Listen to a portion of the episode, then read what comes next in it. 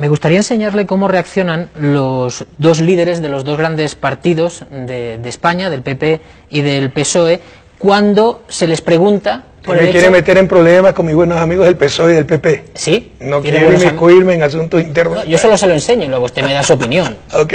Se dice, no paguemos la deuda pública. Bien, eh, eso queda bien como titular, eh, podemos, eh, podemos analizar el titular, pero ¿qué pasaría el día siguiente? Bueno, pues el día siguiente lo que pasaría es que eh, pues la educación pública caería, que la sanidad pública caería. Esto es lo que está proponiendo el populismo precisamente, precisamente eh, a la ciudadanía. Yo lo que digo es, seamos razonables. Lo que es difícil es gobernar y pagar lo que gastas y no vivir de dinero ajeno. Algunos dicen, bueno, luego pedimos una reestructuración de la deuda. El problema de pedir es que si no pagas, te dejan de dar. Y eso es lo que algunos no han entendido. Si no pagas, te dejan de dar. Lo mismo nos decían a nosotros, nos decían eso. Pero si estoy pagando mucho más de lo que recibo, que tengo que perder? Y cuidado, no es estafar a nadie, no es falta de seriedad. Pero a mí sí me molesta, con todo respeto, el doble estándar. O sea, decir, oiga, estoy en crisis, reestructúrame la deuda, esperemos un poco para pagarle o no le pago, es gravísimo. Decirle a la gente, deja tu casa, ¿ya? Para que te la quite el banco, que te prestó para esa casa sobrevaluada, ¿no? Y ahora te la quita cuando tienes problemas. Eso no hay problema. Que la gente se suicide porque le quitan las casas, eso no hay problema. Pero que quedemos mal, entre comillas, frente a los banqueros internacionales, en sus cócteles, el Fondo Monetario, frente al capital financiero, eso sí es terrible. Esto es pura ideología, esto no es técnica, no es nada. Incluso puro, yo le diría estereotipos y esnovismo. Si no hago esto, me van a decir populista. Que me digan lo que quieran, pero aquí en Ecuador actuamos en función de la gente, no del capital financiero. Se utiliza el término populismo Sí. cuando se aplican recetas como las que Populismo usted... es el término de las élites cuando no entienden lo que está pasando. O sea, todo lo que no entienden y escapa de sus esquemas es populista. Que me definan qué es populismo. Porque más técnico que este gobierno no había una historia del país. Usted dijo, amenazó a la banca española que si ciudadanos ecuatorianos se veían sometidos a cláusulas abusivas en sus hipotecas, que usted iba a actuar y iba a denunciarles. ¿Lo ha tenido que hacer? Se han defendido centenas de ciudadanos, tenemos abogados en nuestros consulados, en nuestras embajadas. Hemos logrado lo obvio, que la garantía extinga la deuda, es decir, que sea dación de pago, si no pierde el sentido de garantía. Y hemos también logrado acuerdos, por ejemplo, que se pueda seguir viviendo en eh, la casa pagando un arriendo, que pu- puede ser después superar la crisis, imputable a la compra de la casa y que se declaren nulos contratos con cláusulas abusivas. El mismo sistema teníamos en Ecuador y por supuesto, apenas nos enteramos, reformamos esas leyes. Para eso sirve el poder político bien utilizado, para actuar en función de los ciudadanos. Por tanto, cuando un ciudadano ecuatoriano vuelve de España a su país con deudas contraídas con un banco, no tiene que temer a que le embarguen ninguno de sus bienes. Si, a ver, hablamos de dos cosas distintas. tal. Si un ciudadano ecuatoriano compra una casa y no puede pagarla, entrega la casa y se extingue la deuda. Es decir, la garantía es dación de pago. Pero usted Es sabe lo que- los españoles no lo pueden hacer.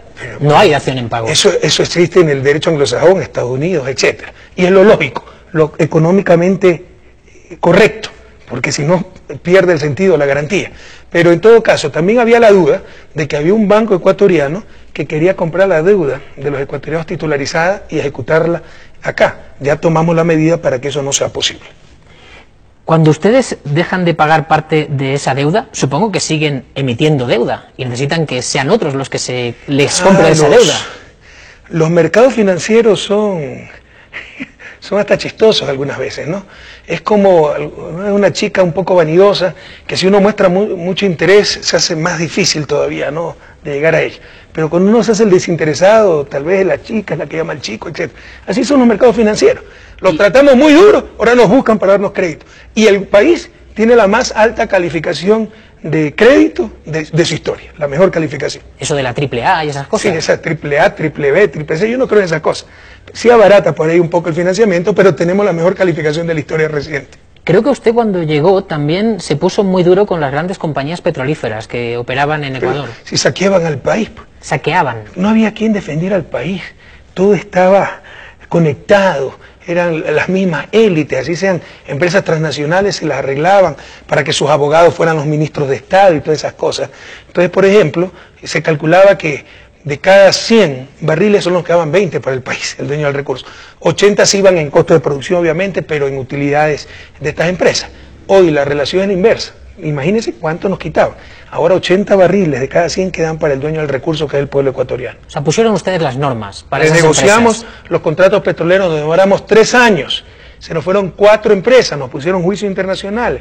Decayó grandemente la producción privada, pero no nos vencieron hasta que logramos renegociar esos contratos y eso, más aún con la subida de precios, le dio miles de millones de dólares al país.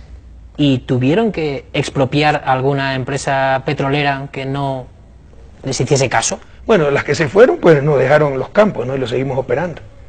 Pero no llegaron a la, a la expropiación, porque se fueron ya se fueron. directamente. Entonces los contratos decían si se acababa la concesión, pues eso pasaba a propiedad pública y lo operaba la empresa pública, Petroamazonas.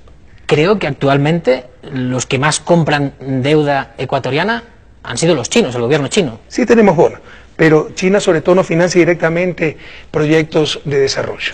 Nos presta China, nos presta Rusia, nos presta Brasil, etcétera. Los países en desarrollo. ¿Pero China no les pone condiciones? No, pues eh, eh, sería inaceptable. Nosotros no vamos a aceptar a nadie que nos ponga condiciones para nuestra política económica. A nosotros nos han llegado informaciones como esta. China se adueña del petróleo de Ecuador. Pero es que tienen que decir algo, porque ya no saben, ya no saben qué decir. Bueno, usted normalmente siempre dice porque, eso cuando ve un- una- un- que información de la prensa. Cuando, está, cuando el país está hipotecado, el Fondo Monetario, el Banco Mundial, ahí estamos bien. Cuando Estados Unidos de repente se acordaba de darnos una limón, ahí está bien. China es el principal financista del mundo, financia a Estados Unidos. Qué bueno que nos financie. Y se trata de satanizar aquello. España hace poco ha tenido que, que- que cambiar una ley y todo parece que ha sido por la presión del gobierno chino, la ley de justicia universal. Yo le puedo asegurar que no hemos cambiado media ley por el financiamiento ni chino, ni ruso, ni marciano. Eso no Nada. lo vamos a aceptar nunca. Nada. Esto yo lo dije como ministro de Economía en el 2005, era lo obvio. Como en términos futbolísticos estaba la pelotita en el punto penal. ¿Qué es lo que le sobra a China? Financiamiento. ¿Qué es lo que le sobra al Ecuador? Petróleo. ¿Qué es lo que falta a China? Petróleo. ¿Qué es lo que nos falta a nosotros? Financiamiento. Era juntar el hambre con la necesidad. Entonces elegimos, por ejemplo, mecanismos como denos financiamiento y eh, tenemos contratos de crudo a largo plazo y garantiza el suministro de crudo China. Pero es un ganar y ganar. ¿Dónde está el problema? Si le prestamos a los chinos, mire, hasta nos saca, ¿dónde fue? CNN, que ni sabe dónde queda Ecuador seguramente.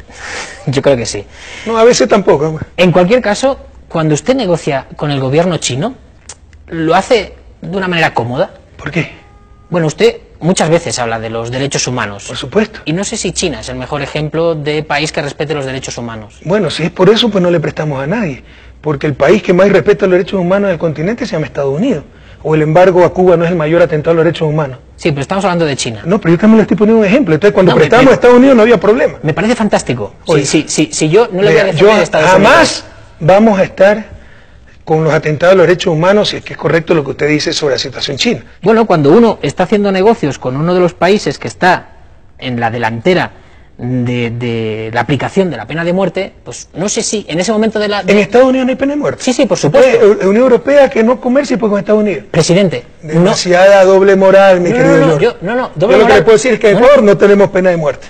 Nosotros, mire, somos muy éticos, pues muy pragmáticos, estamos hablando de financiamiento. Cuando se va a hablar de derechos humanos, tomaremos las medidas que sean necesarias. cuando uno se ve negociando con según quién, no sé si usted debe pensar, hostia, Bueno, usted no va a negociar con España, porque con todo respeto, ¿qué mayor atentado a los derechos humanos que la gente se suicide? Pues porque le quitan la casa.